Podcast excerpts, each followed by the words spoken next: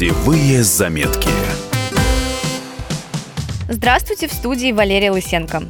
Каталонцы продолжают митинговать. Иногда такие протесты сказываются и на туристах. Возникают сложности с транспортом. Можно не по своей воле пропустить самолет, например.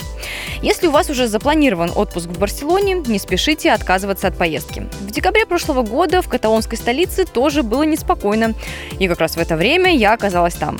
Мы старались избегать центра, чтобы случайно не попасть в толпу митингующих, а иногда уезжали на целый день из города знакомиться с достопримечательностями в окрестностях.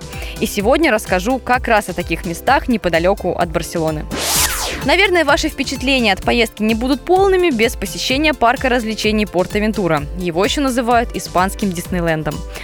Ехать туда придется около часа, но это однозначно стоит того.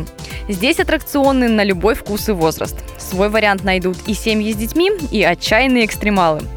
Вход в парк стоит 49 евро за взрослого. Но не спешите покупать билет на сайте. Лучше это сделать в кассе на железнодорожном вокзале.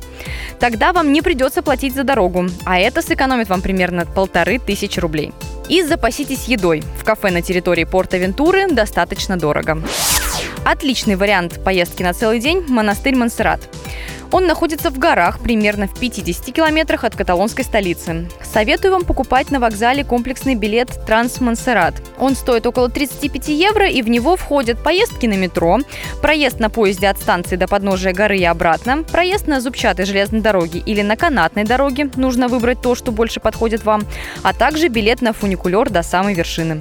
В итоге вы получаете полноценное однодневное путешествие и религиозное паломничество, и трекинг по горам.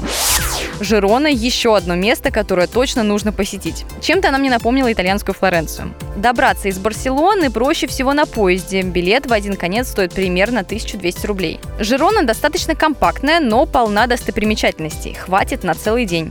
Здесь вы обязательно должны прогуляться по еврейскому кварталу, забраться на крепостную стену, пройти по мосту Эйфеля, да, того самого, который потом уехал в Париж и построил там свою башню.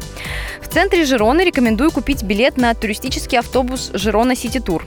Всего за 5 евро вы получите полноценную часовую экскурсию. Билет действительно в течение всего дня, так что можно выходить, гулять и садиться обратно. Также Жирона будет особенно интересна фанатам «Игры престолов». Именно здесь снимали часть сцен сериала. Этот город давно облюбовали режиссеры. В 2006 например, Жирона стала площадкой для съемок фильма «Парфюмер». Путевые заметки.